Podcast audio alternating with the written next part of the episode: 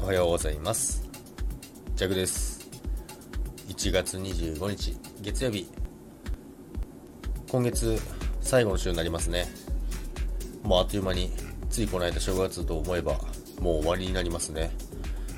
やっぱり1月始まった頃から思ってましたけども多分ぼーっとしてたら今年も一瞬で終わってしまうかなと思います。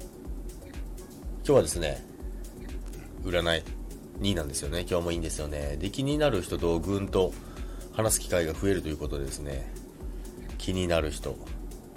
どういう意味での気になる人ですかね、まあ、その辺が楽しみになりますけども皆さんは気になる方はいますか、まあ、スタイフだったりプライベートだったりいろいろあると思いますけども、まあ、どちらにせよ気になる人と話す機会が増えるということはですね何かプラスのことにつながると思いますので楽しみに今日もしていこうかなと思います。